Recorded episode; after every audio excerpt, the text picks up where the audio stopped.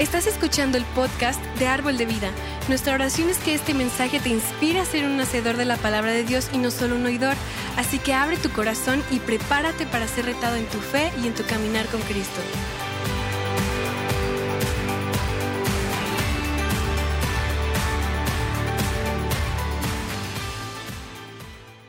Hoy comenzamos una nueva serie llamada Creer.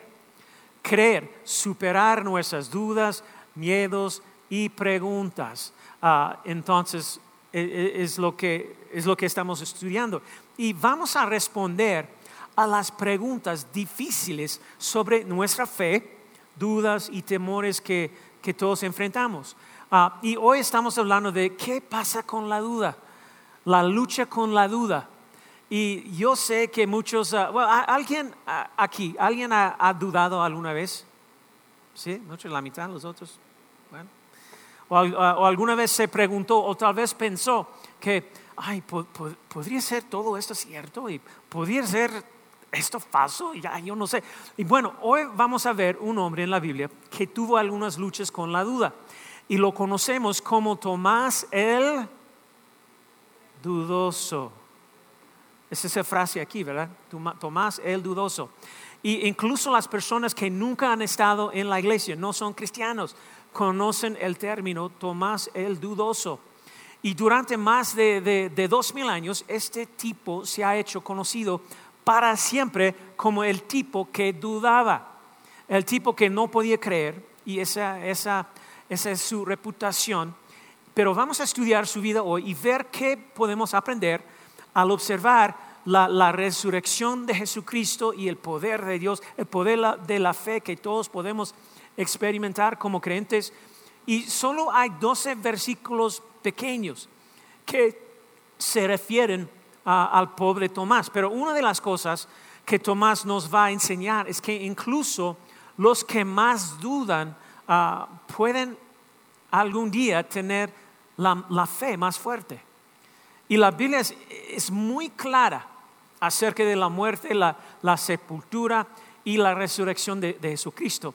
Pero tenemos que decidir, ¿creemos en, la Biblia? ¿Creemos en la palabra? ¿Creemos en lo que Dios, Dios dijo?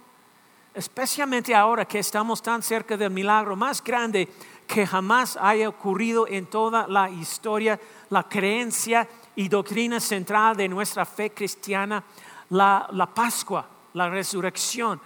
Y ahora bien, hay todo tipo de creyentes, honestamente. hay quienes que dicen que ay, la, palabra, de Dios lo dice, la palabra lo dice, y, esa es toda la prueba que necesito, yo lo creo.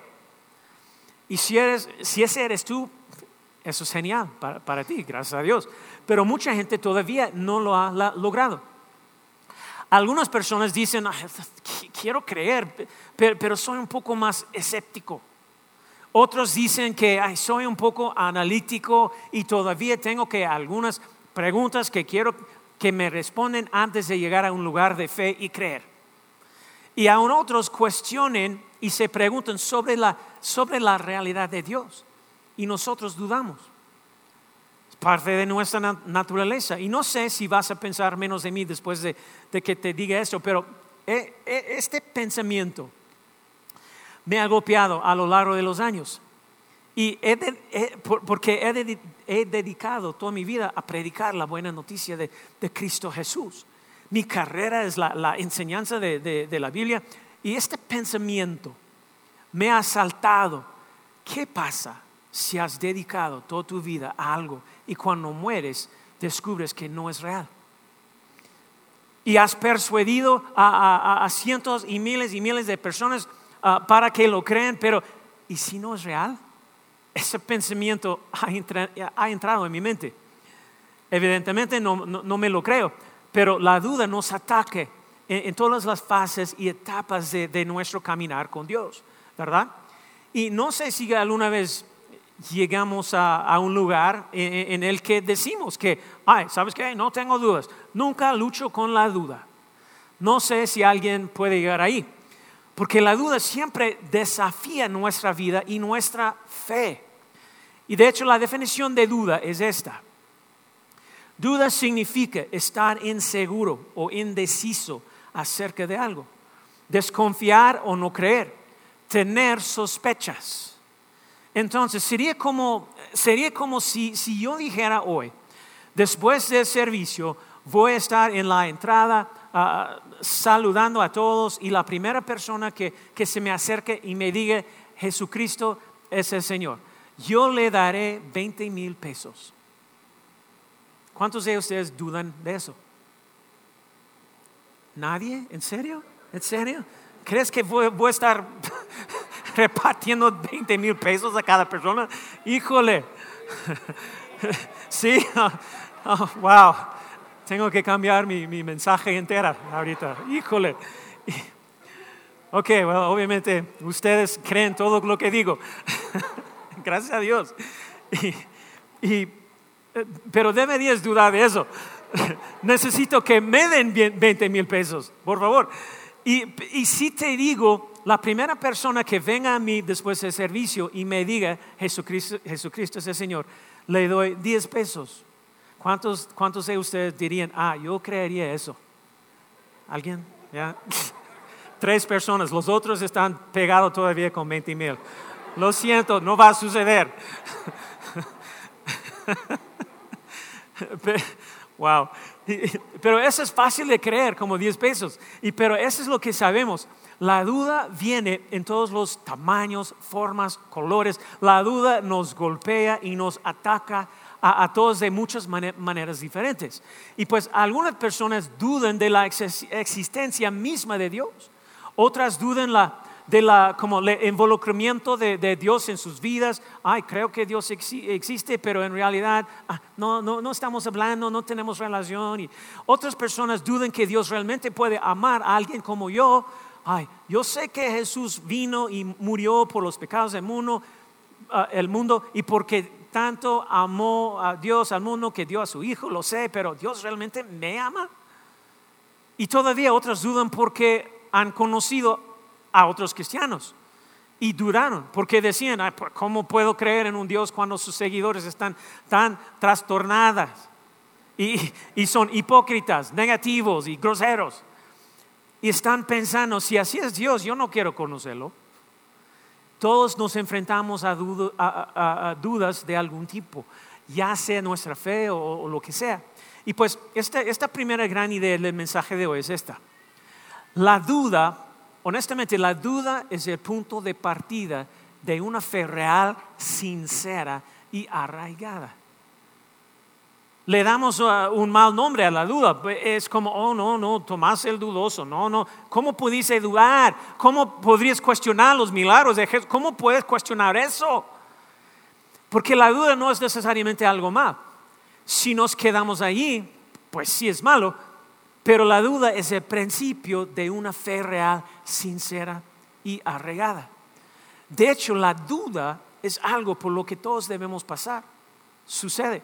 No vamos a escaparlo, no vamos a evitarlo y tenemos que atravesarlo para llegar a ese lugar en el que estamos firmemente plantados en nuestra fe y nuestro sistema de creencias.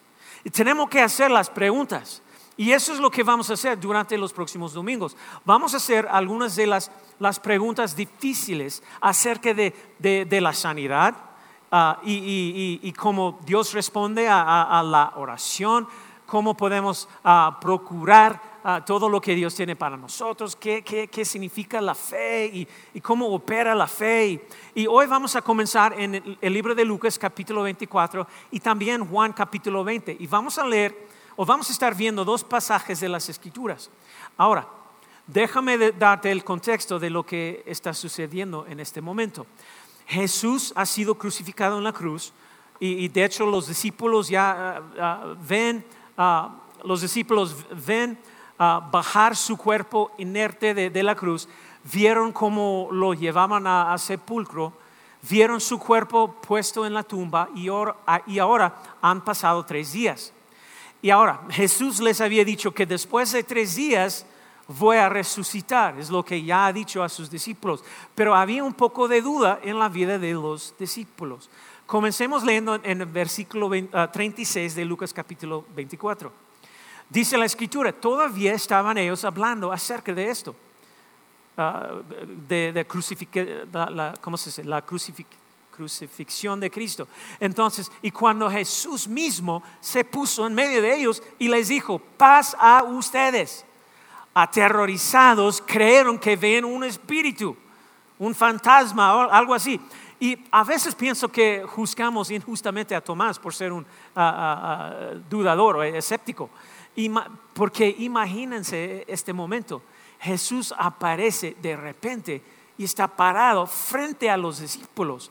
Pedro, Santiago, Juan, todo el equipo está ahí y, y no dice, y, y no dicen, lo- los discípulos no dicen que, ah, oh, oh, es Jesús, ah, Jesús. No, aterrorizados. Están, eh, yo puedo imaginar eh, eh, este escen- escenario, pero están gritando como un montón de, de- de- chicas adolescentes. ¡Ah! De repente, un espíritu, fantasma, quién sabe, son más escépticos que Tomás. Lo siento, ah, ah, jóvenes, ah, muchachos jóvenes. bueno, pero ese es el hecho. Si uno, piénsalo en eso, si uno de tus parientes muertos apareciera en la puerta de tu casa para almorzar hoy, ¿estarías un poco asustado? ¿Verdad? ¿Sí o no? Es como si mi abuelo, mis cuatro abuelos han muerto, pero si alguno de mis abuelos llamara a mi puerta hoy y me dijera, oye, Jeff, ¿podemos pasar?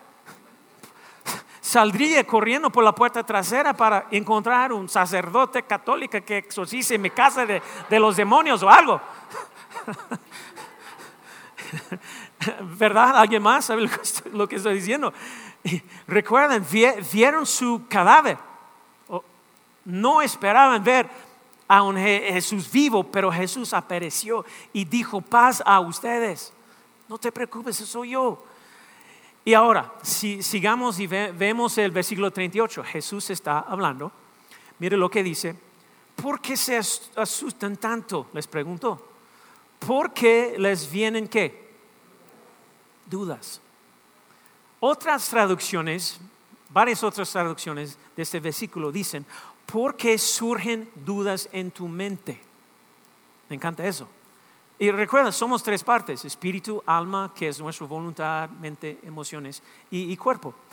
Y mira lo que dice, ¿por qué les vienen dudas?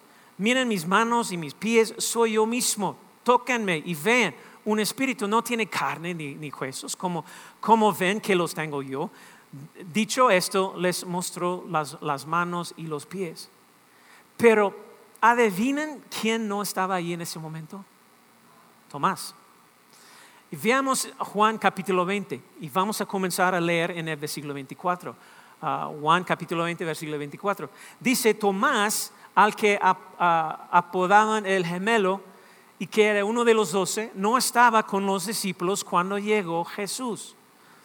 Era uno de los doce, pero en ese momento no estaba con los discípulos cuando Jesús vino. En otras palabras, podríamos decir que Tomás no vio a Jesús porque, porque no fue a la iglesia, no estaba allí. Todos los discípulos estaban reunidos en esa habitación, todos estaban pasando a rato ahí, excepto Tomás, porque no estaba él ahí. Creo que Tomás estaba como, ah, ya, saben, siguen adelante, todo está bien, estoy bien, ustedes ah, váyanse y voy a llegar más tarde. Y cuando Tomás no apareció con los otros creyentes, se perdió la, la bendición de Jesús, se perdió la promesa de Jesús, se perdió la prueba de Jesús, se perdió la paz de Jesús. Y, y aquí está el hecho. Mucha gente ev- evita la iglesia porque representa a Dios. Y alguien, el enemigo, los demonios, el mismo Satanás le has dicho que "Eh, no, va, no va en ese lugar, porque esa es la casa, la casa de Dios. Y, Dios va a juzgarte, castigarte, y, y así la gente se, se mantiene aleja- alejada.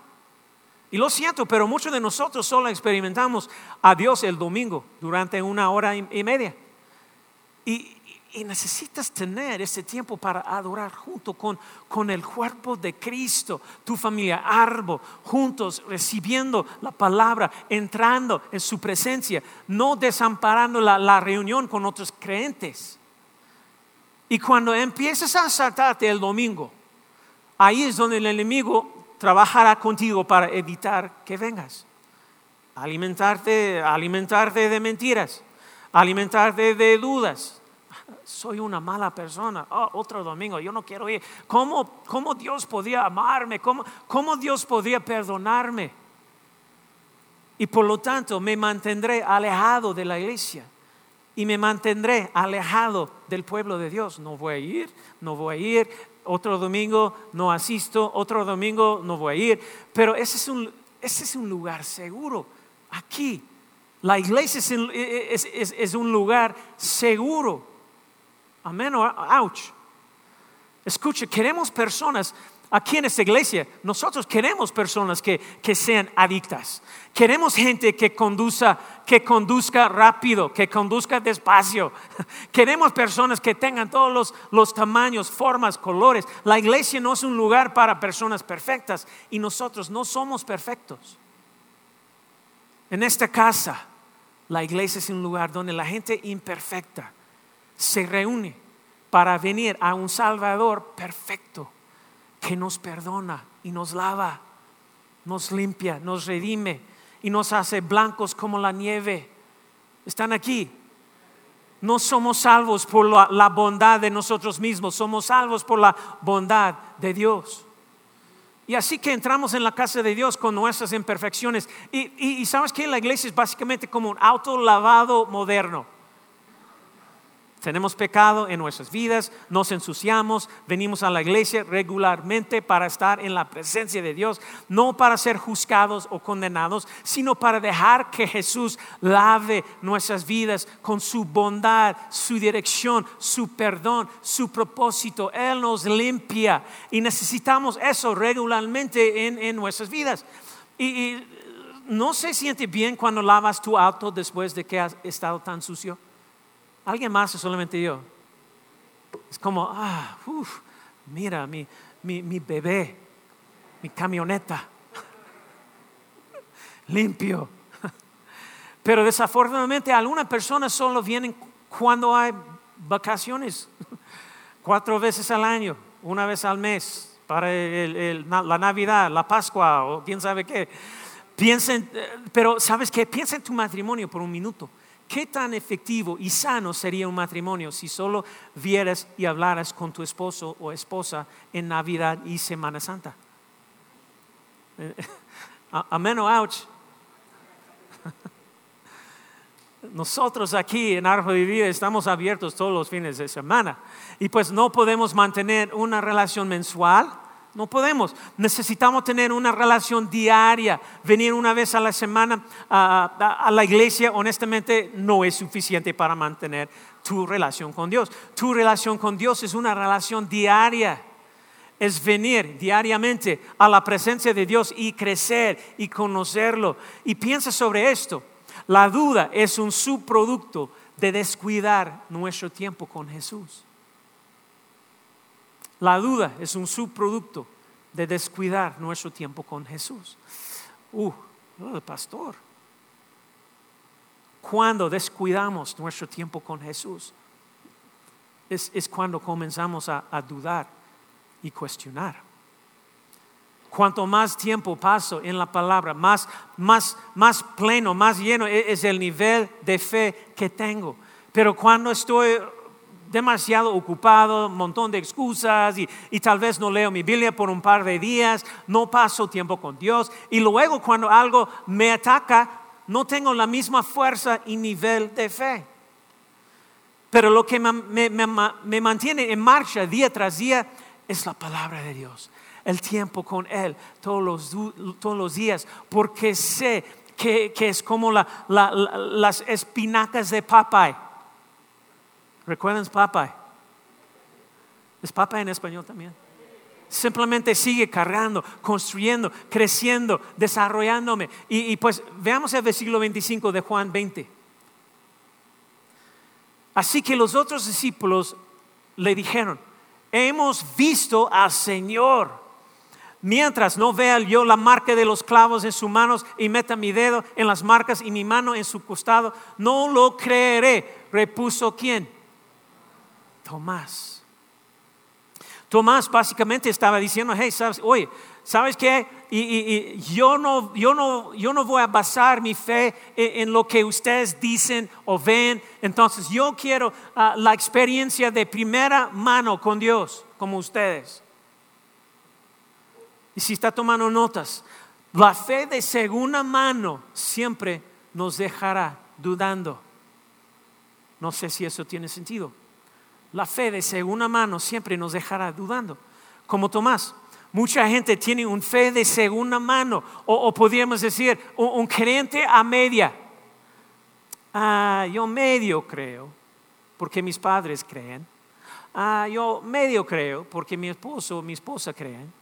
Ah, yo medio creo porque soy mexicano, no vivo en, un país musulmán, no soy comunista y todo el mundo en México cree en Dios, ¿verdad?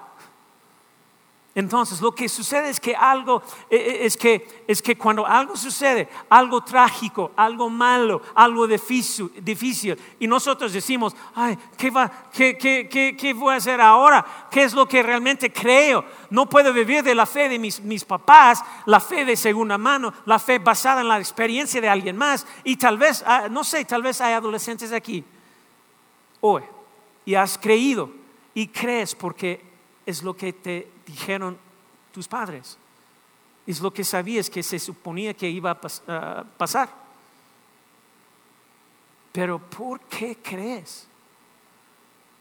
¿Es una fe que tienes personalmente? ¿De primera mano? ¿O crees porque la gente que te rodea cree? Porque todos, todos debemos, debemos llegar a ese lugar y preguntarnos, ¿en qué creo? Y la Biblia nos dice que Dios amó tanto al mundo que le dijo que dio a su hijo, que Jesús vino por medio de la, Virgen María, fue concebida por la obra del Espíritu Santo, vivió en, esta tierra durante 33 años, un hombre sin pecado ah, en su vida, él estaba sin pecado y ese hombre sin pecado se convirtió en el sacrificio por tu pecado, mi pecado pasado, presente, futuro, y murió de una muerte eh, eh, espantosa en la cruz y fue sepultado en la tumba. ¿Cuántos creen eso? Pero después de tres días, la Biblia dice, la Biblia nos dice que resucitó. Y el capítulo 1 de Hechos nos dice que durante 40 días caminó sobre la tierra y validó y probó a la humanidad que estaba vivo. ¿Sabes qué? El cristianismo es el único que dice, hey, nuestro tipo está vivo. ¿Verdad? Y puedes ir a Arabia Saudita y ver la tumba de, de Mahoma. Buda, cuando terminó su vida, fue incinerado y sus cenizas fueron dispersadas entre sus discípulos en diez porciones. Joseph Smith, el fundador del mormonismo, Puedes ir a ver su tumba en, los Estados Unidos. Ron Hubbard, el fundador de ciencia, ¿cómo se dice? Ciencia, cienciología, fue incinerado. Pero el cristianismo es el único al que puedes ir y ver una tumba vacía. Durante 40 días Jesús probó y validó, estoy vivo. Amén. ¿Están aquí? Ahora, vamos a Tomás aquí en el versículo 26.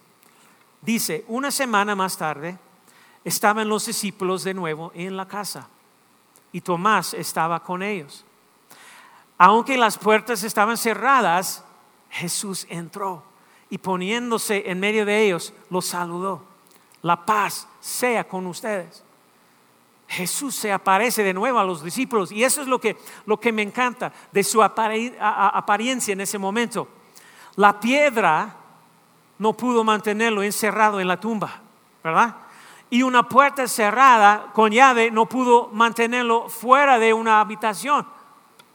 Jesús es el Señor. Él es todopoderoso. ¿Y cómo, cómo lo hizo? No sé, no sé si fue como Star Trek y se transportaba a través de las paredes y no sé si solo eh, chasqueó los dedos y puff, está, está ahí de este lado de la pared. No sé, pero mira lo que dice en el versículo 27 a Tomás. Luego le dijo a Tomás, pon tu dedo aquí y mira mis manos. Acerca tu mano y métela en mi costado. Y no seas incrédulo no seas un escéptico, Tomás, un, dudador, sino hombre de qué? De fe. Eso es lo que me encanta del carácter de Jesús. No apareció y dijo que a ah, Tomás, ven aquí, estás en tiempo de espera. No creíste y ni siquiera sé si puedes seguir siendo uno de mis discípulos. Estoy tan decepcionado en ti. No, ¿qué dijo? Tomás, ven y, experimentame de primera mano. Si estás tomando notas, nuestras dudas se disipen cuando tenemos un encuentro con Jesús. ¿Cuántos saben lo que estoy diciendo? Amén. Todos tenemos que llegar a ese lugar donde tenemos un encuentro con Jesús. E, e, el fundador de Rema, Kenneth Hagen, me encanta su testimonio, necesita leer su testimonio, es increíble. Estoy seguro de todos los que, están aquí firmemente plantados en su fe tienen, tienen un testimonio de un encuentro con, con, Jesús. ¿Cuántos pueden decir que has tenido un encuentro con Jesús de alguna forma o lo que sea? ¿Verdad?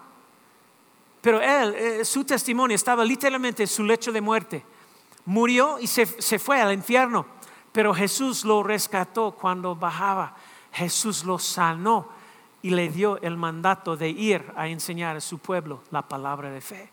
Y por eso nació el Instituto Bíblico Rema.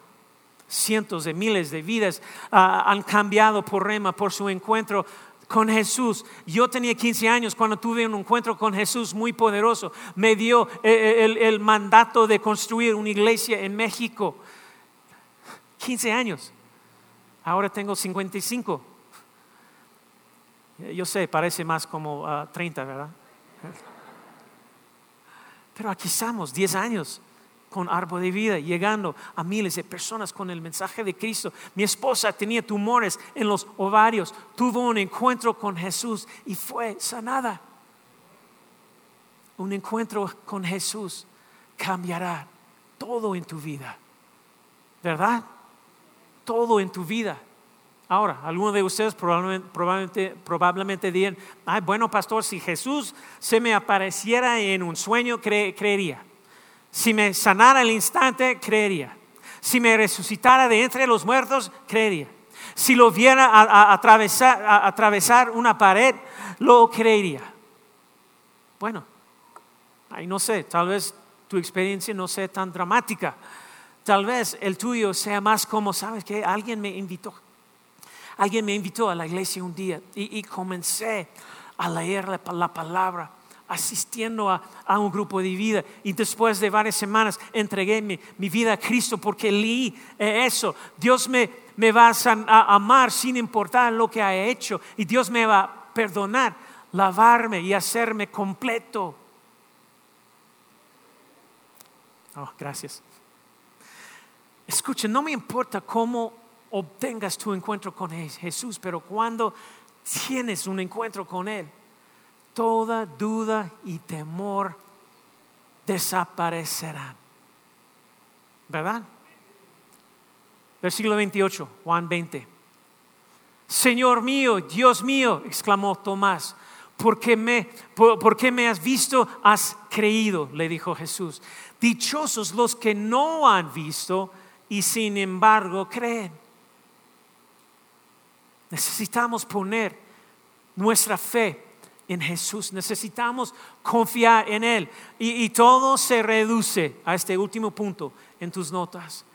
El ganador entre la fe y la duda está determinado por, por ah, cuál elegimos para actuar. ¿Vamos a actuar sobre nuestras dudas? ¿Vamos a actuar sobre nuestra fe? ¿Vamos a actuar sobre nuestras creencias o vamos a actuar sobre, ay, no, no creo que sea verdad, no sé qué realmente ah, podría suceder, no sé si eso es realmente posible. ¿Cómo vas a actuar? ¿Cómo vas a responder? Romanos 10, versículo 9, 10 dice esto. Que si confiesas con tu boca que Jesús es el Señor y crees en tu corazón que Dios lo levantó de entre los muertos, serás como salvo. Está hablando de la salvación de tu alma. No dice nada acerca de, tiene que hacer más bien que mal. No, no, no. deberíamos hacer bien. Es la expectativa, pero sabes que nuestra salvación se basa en lo que creemos, en la fe, como, como dice aquí, lo que declaramos con nuestra boca. Cristo Jesús, tú eres el Señor y Salvador. Yo lo creo en mi corazón. Recuerda cuando estamos leyendo acerca de Jesús diciendo, ¿por qué dudas en tu mente? Primer versículo. Eso es porque puedes tener fe en tu corazón y aún tener dudas en tu mente. No es necesario que te respondan todas las preguntas para poder decir, creo, lo creo, lo creo, lo creo, lo creo. Yo creo cuando das tu vida a Jesús, puedes ser sanado. Yo, yo, creo cuando le das tu vida a Jesús y le dejes tener el control y, sabes que tu vida será bendecida. Yo creo que Él satisfará y suplirá tus necesidades. Él bendecirá tu hogar y tu familia y tu matrimonio. ¿Creen eso? Miren lo que dice el versículo 10 porque con el corazón se, se, se cree para ser justificado, pero con la boca se confiesa para ser salva. Jesús dijo esto en Juan 11, 25, 26. Entonces Jesús le dijo, yo soy la resurrección y la vida. El que? Cree en mí, vivirá aunque muera. Y todo el que vive y cree en mí, no morirá jamás. ¿Crees esto? Obviamente Él no está hablando literalmente de la muerte, está hablando de nuestra salvación. La duda viene en todos los tamaños y formas. Y la pregunta hoy es, ¿creerás? ¿Creerás tú? Ahora, terminemos la historia de Tomás. Tomás creó en ese día, tuvo un encuentro con Jesús y Tomás fue más allá que cualquiera de los doce discípulos para, para ah, ah, predicar las buenas noticias de Jesucristo. Él terminó en lo que ahora es la India. Y allí en la India estaba proclamando las buenas noticias de Cristo. Y un día se le acercó en, una cueva y lo ah, desafió a denunciar su fe o morir. Y él dijo, no me retractaré, no voy a negar Jesús eh, eh, está vivo, lo conozco, lo he visto y no negaré mi fe. ¿Y sabes qué pasó con él? Le atravesaron con una lanza. Algunos historiadores dicen que había cuatro lanzas que atravesaron su cuerpo. Pedro el tipo que cuando Jesús dice se va a poner mal en los próximos días, Pedro, Pedro dice, recuerda la historia, Jesús, voy a morir, contigo. Y Jesús dijo, Pedro, me vas a negar tres veces esta noche, antes, antes que el gallo cante, tres veces. ¿Y qué pasó? Pedro dijo, no lo conozco, no lo conozco, no, no quiero tener nada que ver con él. Y luego Pedro, el mismo que en Hechos capítulo 2, después de la resurrección, le fue restaurada la fe y dejó a un lado sus dudas. Es el mismo tipo que predicó su primer sermón que había predicado en su vida. Y más de tres mil personas entregaron sus vidas a Cristo Jesús. Imagínate, su primera vez predicando un mensaje en frente de público. Y la pregunta hoy es, ¿creerás tú Es la pregunta que debemos responder hoy.